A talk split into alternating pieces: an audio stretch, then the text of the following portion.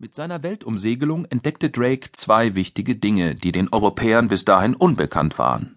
Er fand neue Länder nördlich des heutigen Kalifornien und er konnte, was direktere strategische Bedeutung hatte, zeigen, dass Tierra del Fuego, Feuerland, Teil einer Inselwelt war und nicht mit der Terra Australis verbunden, dem sagenhaften Südkontinent. Er hatte also eine neue Route entdeckt, später Drake-Straße genannt, durch die man vom Südatlantik in den Pazifik segeln konnte, ohne die spanisch kontrollierte Magellanstraße passieren zu müssen. Einzelheiten von Drakes Reise, insbesondere die tatsächliche Ausdehnung von Feuerland, wurden aus strategischen Gründen mehrere Jahre lang als Staatsgeheimnis behandelt Erst nachdem die Engländer die spanische Armada besiegt hatten, also nach 1588, wurde die englische Weltumsegelung mit einer großen Karte gefeiert, die an den Wänden von Elisabeths I. Palast in Whitehall präsentiert wurde. An einem öffentlichen Ort also, an dem viele Geschäfte getätigt wurden, zu dem tausende Besucher Zutritt hatten. Auch Shakespeare war unter ihnen, davon können wir ausgehen. Unsere Silbermünze ist eine verkleinerte Version der Karte von Whitehall. Man konnte sie mit sich herumtragen, aber sie diente dem gleichen Zweck, der patriotischen Bekräftigung von Drakes Großtat. Beide, Münze wie Karte, sind kalkulierte Elemente politischer Propaganda. Peter Barber, verantwortlich für die Karten in der British Library, ist fasziniert von der Art, in der Weltkarte und Münze ihre Information präsentieren wenn man genau hinschaut, wird man an der Spitze Nordamerikas eine kleine Notiz finden, die besagt, diese Länder seien von Engländern entdeckt worden, was historisch betrachtet Hanebüchen und impertinent ist. Weiter unten dann ist eine Markierung der Kolonie Virginia, die jeden Spanier hätte zornrot werden lassen. Vor allem aber, diese Kolonie, die auf der Münze markiert ist, wurde überhaupt erst nach Drakes Rückkehr von seiner Weltumrundung gegründet. Also ist diese Karte, wie wir heute wissen, nicht 1580 gezeichnet worden, sondern 1589. Mit anderen Worten, ein Jahr nach der Armada. Sticheleien gegen die Spanier finden sich überall auf dieser recht dreisten Medaille.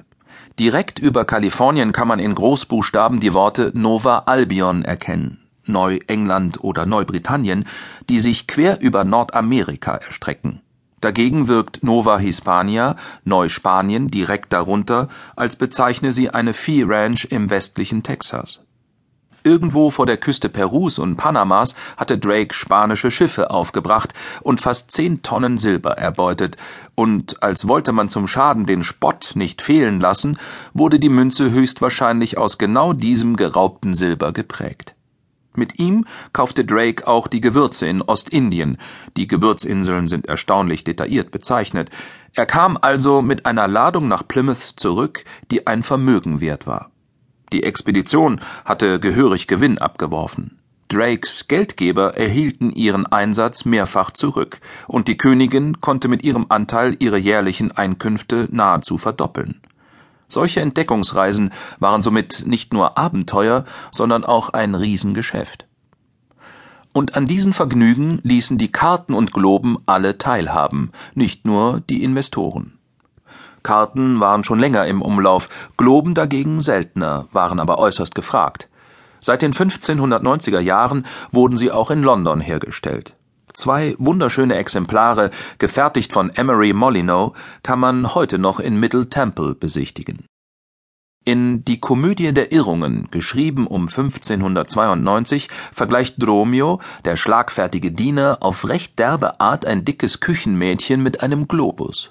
Mit seinem vulgär geographischen Exkurs sucht er ihren ganzen Leib nach Schätzen ab. Sie ist kugelförmig wie ein Globus. Ich wollte Länder auf ihr entdecken. Auf welchem Teil Ihres Körpers liegt Irland? Mary auf ihren Pobacken. Ich erkannte es an den Sümpfen. Wo Schottland?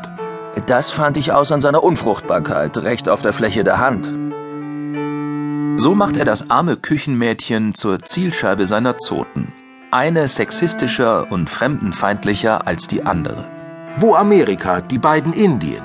O oh Herr auf ihrer Nase, die über und über mit Rubinen, Saphiren und Karfunkeln staffiert ist und ihren reichen Glanz nach dem heißen Atem Spaniens wendet, welches ganze Armadas von Karaken mit Ballast für ihre Nase bringt. Wo liegen Belgien und die Niederlande? O Herr, so tief habe ich nicht nachgesucht.